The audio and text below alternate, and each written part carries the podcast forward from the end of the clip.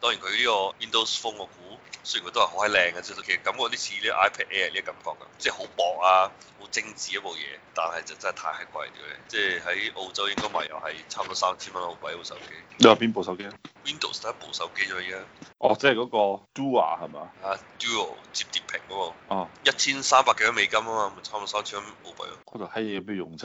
兩個屏都唔係連埋一齊嘅。佢個邏輯就係咁樣啊嘛，因為三星啊、華為嗰啲咧，就係希望你打開就成為一個屏，跟住睇嘢睇得爽啊嘛。Windows 嗰部嘢就擺到明睇嘢就係唔爽啊，你唔會打開嚟睇嘢嘅，即係唔會話啊兩個屏一齊睇嘢係絕對冇啊，因為中間一條一條話有條罅喺度喎。係啊，所以你睇嘢咧，只會將佢好似普通手提電腦咁啊，接住嚟睇嘅。嗯淨係睇一半啫，另外一半係攞嚟擺嘅。但係佢嘅邏輯就係話：嗱，你咁樣工作係嘛？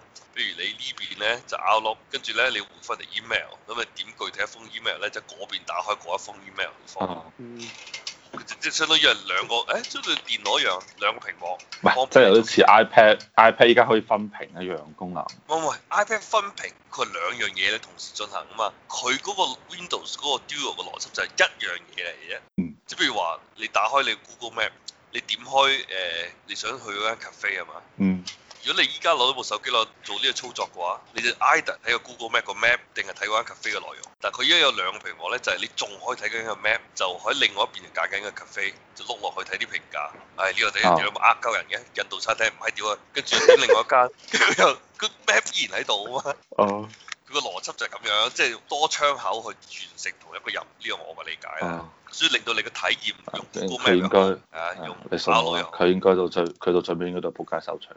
因為太你貴啊信啦我。。啊係太貴啦！即係如果呢部機係幾多錢啊？一千幾美金啊？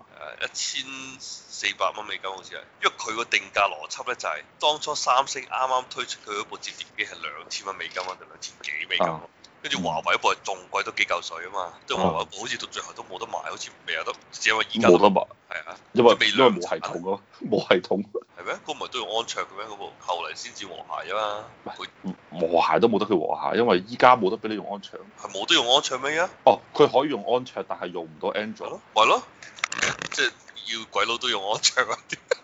係，鬼佬都要用安卓啦。不過唔好理啦，總之佢哋兩個定價就係兩千到三千蚊美金，嗯好閪貴，即係總之係正常人都買唔起㗎啦。唔係正常都唔會使錢去買，少數啲追新嗰啲人會去買咯。係啊，即係嗰啲可能俾人包養嗰啲就買咯。係啊，唔係，但係其實講真嗰句咧，佢講嗰種嘢咧就好似 iPad 分屏咁樣樣啦，就係、我一樣嘢，我左右兩邊睇，嗯係啊。但係你唉 iPad 分別其實呢一個 app 兩邊咧就兩個 app 啊，你講緊啦，iPad 分別係兩個 iPad app 啊嘛。係兩個 app 係啊，係啊，但佢係講啊微軟嘅邏輯係一個 app 啊嘛，哦佢豐富你個 app 嘅體驗。哦，咁大家又要就佢去開發啲 app 咯，係啊，就要幫佢去做適配咯，係啊，冇錯，因為哦其實唔係淨係微軟一個啊，你知唔知？其實有另外一間廠商咧，係冇人留意佢，但佢做咗好 LG 啊多努力。係啊。可以揈啊嘛，係啊， 好似風扇咁啲，咁佢仲係戇鳩。佢個名就叫揈啊嘛，swing 啊嘛，係嘛？ 誒，揈柒咯，點解？跟住佢話個 YouTuber 講啊，你睇呢部手機同平通普通嘅手機冇咩唔同，但係你睇落去啊，一嘢一揈啊，跟住佢會攞個 DV 喺度，係佢下邊嗰、個俾佢握住嗰部分咧，就有啲操作嘅，跟住打橫嗰部分咧就係、誒，即係嗰個主界面係啊，但係其實我睇嚟就係、又係戇鳩，即係呢啲佢哋做呢啲嘢咧，我覺得就係好似諾基亞就快撲街嗰陣時咧，做嗰啲垂死掙扎嗰啲行為。係喂，其實呢部即係係 LG 唯一一部雙屏手機喎。啊！佢之前有另外一個新嘅創意嘅，知唔知啊？仲有咩創意啊？睇下先啊。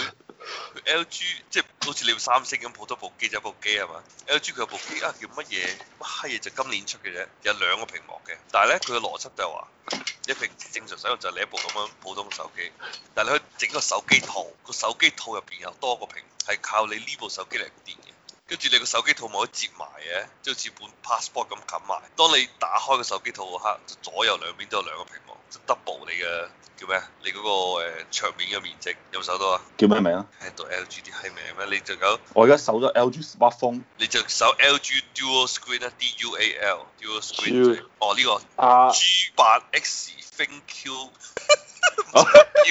我睇到啦，我睇到啦。定 Q 幾抵啊！平 Q，以前啊，哇，但問題佢點佢點雙屏啊？豬幣你上官方網站睇就知啦，你唔好去啲賣機嘅地方睇。買唔到喎，我哋呢度都好難揾到喎。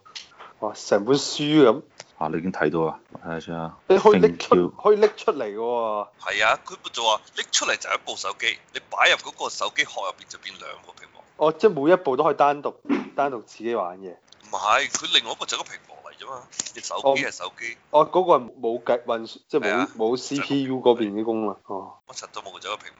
但係你戴咗個手機殼之後就有兩個屏幕。你唔中意唔爽嘅手機可唔可以平走手機殼變翻普通手機？係好有創意嘅 LG 平 Q，啊！你七百七十九蚊美金，但係嗰個應該係未包嗰個屏幕個價嘅。 豬八 ThinQ 點解我都揾唔到嘅嚇叫 X 啊， ？ThinQ 仲係電視嚟嘅，屌你 G 八 X ！X X 啊嘛！ X，哇！美國賣冇鎖版九百四十九蚊，啊，依個咪就好似微我軟嗰喺個，似微軟個 Jua 咯，係啊。但係佢呢個係亦有得俾你揀啊嘛。你可以變成普通手機，一部正常手機，哦。你可以唔要佢嘅肥 Q。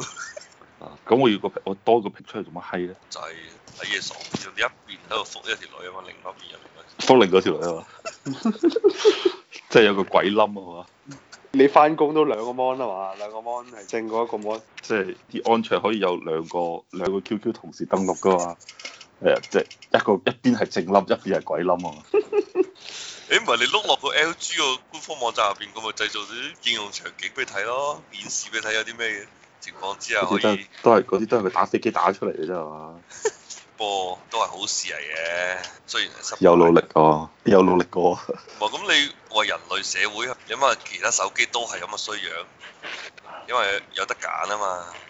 即係作為一個不過你講起咧，手機都係呢個閪樣啦，即係雖然我之前咧一路都係都幾讚中國啲手機嘅。但係咧，你上次咪講咗 OnePlus 啲耳機咪俾美國啲海關扣閪晒嘅，嗯，其實你會發現咧，中國啲屌閪手機啲設計咧，同三星好閪似嘅。應該唔係隻手唔機，似啊嘛，咪就有一個大面板，跟住啲三星又凹窿屏，其他啲廠咪跟住佢一齊凹窿。佢先係流海，跟住咩水滴，跟住打嗯係啊窿機，跟住呢係啊，但係就一開始蘋果咪搞咗個全面屏嘅，跟住蘋果搞全面屏之後，大家就跟上搞全面屏啦。嗯，呢個其實就我之前講就係話，中國人咧其實佢唔係一個好即係 so far 嚟睇咧，其實中國人係搞創新，即係你創咗個新嘢上係唔掂嘅。